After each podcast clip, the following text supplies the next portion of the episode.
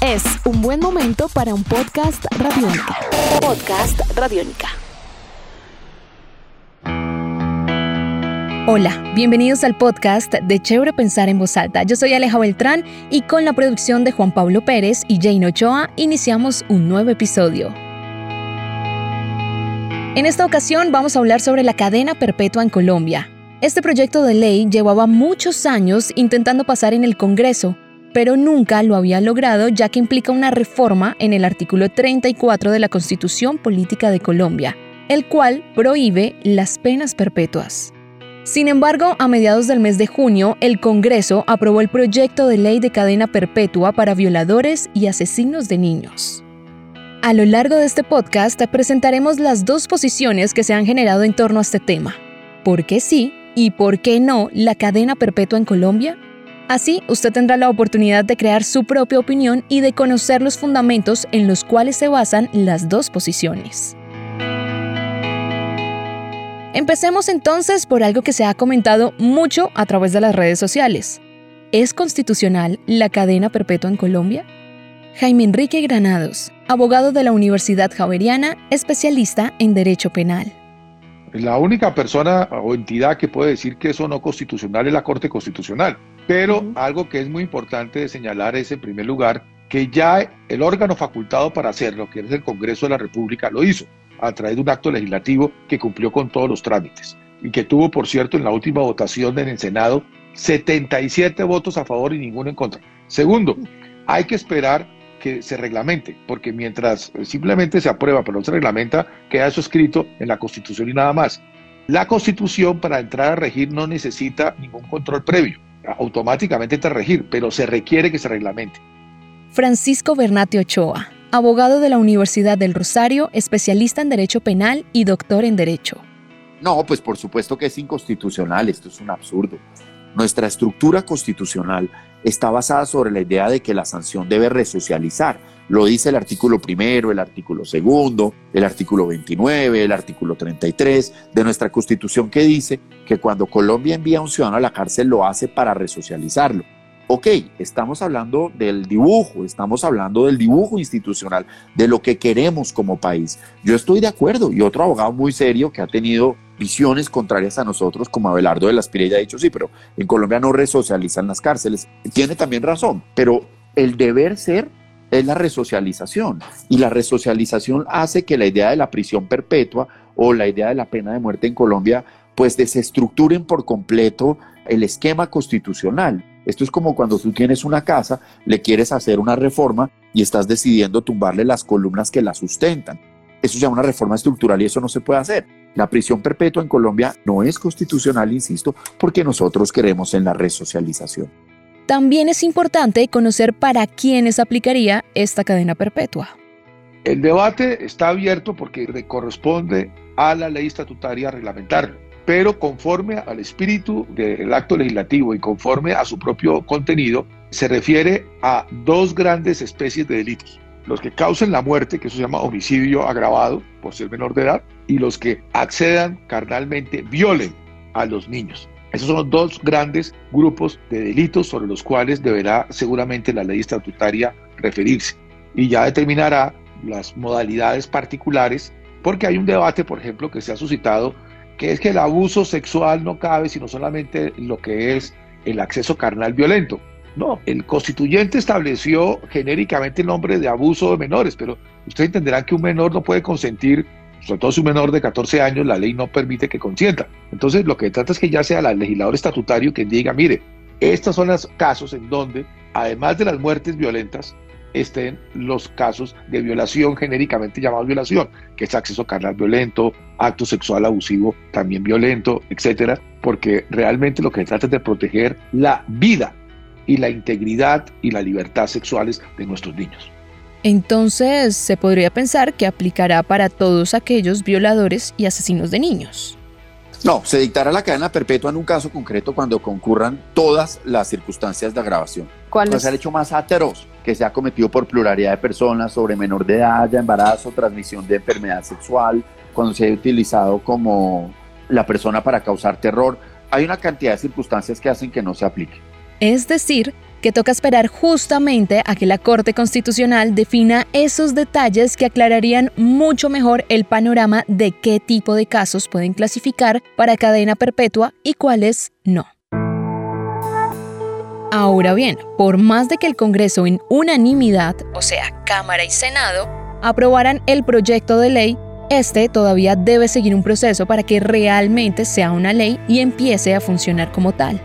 Entonces, ¿qué debe ocurrir? Seguramente el señor presidente de la República, que impulsó este proyecto a través de su ministra de Justicia, presentará el 20 de julio el proyecto de ley estatutaria que deberá ser aprobado antes del 16 de diciembre de este año en sesión ordinaria para que esa ley estatutaria, sujeta luego al control de constitucionalidad en la Corte Constitucional, un control previo, es decir, que debe hacerse antes de que entre a regir, permita que finalmente se pueda sancionar dicha ley y entre a tener pleno vigor. Es decir, que yo calculo que en el mejor escenario tendríamos dentro de un año, o sea, para el mes de junio, julio del próximo año, ya aplicable si se cumplen estos trámites del Congreso previa presentación del proyecto de ley estatutaria y que la Corte Constitucional dé su aval.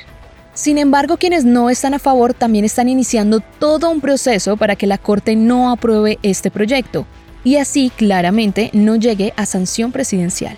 Tan pronto supimos que esto iba a ser una realidad, le dijimos a todos los estudiantes de Colombia, Mire, manden a este correo sus propuestas y quienes tengan tiempo y se quieran sentar a trabajar con nosotros, bienvenidos. Y logramos más de 150 propuestas y tenemos un grupo conformado por 15 estudiantes de derecho, coordinados por 5 profesionales que están sentados desde el sábado trabajando en la demanda que vamos a presentar ante la Corte Constitucional para tumbar la prisión perpetua un trabajo pluralista, un trabajo multidisciplinario, un trabajo muy serio. Uno no puede quedarse en las palabras ni pretender que aquí de lo que se trata es de una visibilidad. Vamos a los hechos, vamos a las acciones y vamos a tumbarles eso en la Corte Constitucional. Conociendo todo lo anterior, entonces, justo en este momento es cuando queremos escuchar argumentos.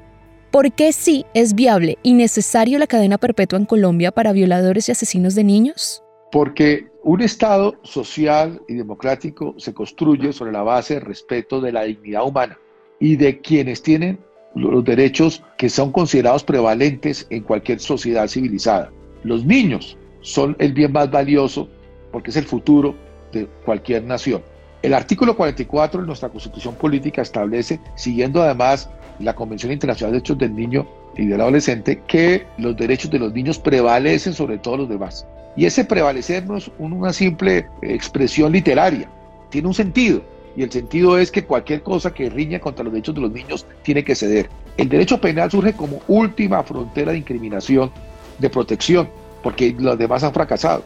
Entonces, si se trata de proteger y luchar por nuestros niños, hay que darles las mayores garantías y las herramientas más poderosas y también las penas más severas para evitar que sean vulnerados. El objetivo es ese, entonces, si está disponible en el panorama comparado, es decir, Argentina contempla esto y con posibilidad de libertad de palabra a los 35 años naturales. Alemania lo contempla, lo contempla Italia, lo contempla Australia, Canadá, infinidad de naciones. El Estatuto de la Corte Penal Internacional lo contempla también. Pues Colombia lo que está es poniéndose a tono de ese nivel internacional, reconociendo que esta es la pena más severa, pero entendiendo que el derecho penal no se agota con la simple prohibición, sino que debe establecerse, y así lo dice eh, el acto legislativo, toda una política criminal para proteger a los menores que no se ha desarrollado. Es la hora que con este acto legislativo, con la ley estatutaria que se presente, que se cumpla con un plan de política criminal que permita proteger a los niños, teniendo de base la más severa sanción que es la cadena perpetua, teniendo también de presente que hay que luchar para que jamás se aplique, porque es el mejor cometido del derecho penal que tenga éxito, pero que si desafortunadamente hay que aplicarla, se aplique con todo el rigor, respetando los derechos de las personas, pero sabiendo que van a cumplir con la pena más severa que un ordenamiento constitucional y democrático pueda tener. Ahora, ¿Por qué no es viable ni es la solución al problema la cadena perpetua en Colombia para violadores y asesinos de niños? Porque no protege a los niños, porque va a incrementar las agresiones a los niños, porque los niños no deben ser utilizados para sacar votos, porque no es justo que le den la misma pena a un violador que a un asesino de niños, porque no es justo que le den la misma pena al que viola a uno que al que viole 500, porque tenemos que proteger a los niños, porque nosotros tenemos que tener un sistema humanista, porque no estoy de acuerdo en que se deslegitime la administración de justicia. Esas son mis razones. Pero así como es interesante conocer el por qué no, también es importante saber quienes dicen que no, qué propuesta tienen para que estos delitos sean castigados como corresponde. Pues que siga lo que hay, es que se castiga como se debe. Rafael Uribe Noguera tiene 58 años en prisión y es un señor que tiene 31 años y que no va a salir de allá, es una prisión perpetua. El señor Garavito en su momento ha pasado 24 años en prisión, de los más de 1.200 que se le impusieron. O sea, en Colombia no hay unas penas laxas en este tipo de criminalidad. Son penas muy duras. Si las comparas con lo que hay en otros países, pues son penas muy altas. Lo que creemos es, hombre, una pena de prisión de 30 años está bien, sin ningún tipo de beneficios, pues es coherente. Pero es que si la mata, se va a 60 años. Entonces ya eso es una prisión perpetua. Si lo menos que puedes tú estar en la cárcel son 18 años y te ponen 60, pues eso es una prisión perpetua. Pero dime tú qué lógica le ves a esto. A partir de esta reforma, Colombia será casi que el único país del mundo, porque ni siquiera Estados Unidos lo tiene. Yo no sé porque no he estudiado el sistema penal de Corea del Norte o de Cuba, no, no ya no me he metido, pero vamos a ser casi que el único país del mundo que tiene prisión perpetua para menores de edad. Es un delito que se comete desde los 14. Entonces, ¿tú meterías a un niño de 15 años en prisión perpetua? ¿Eso es racional?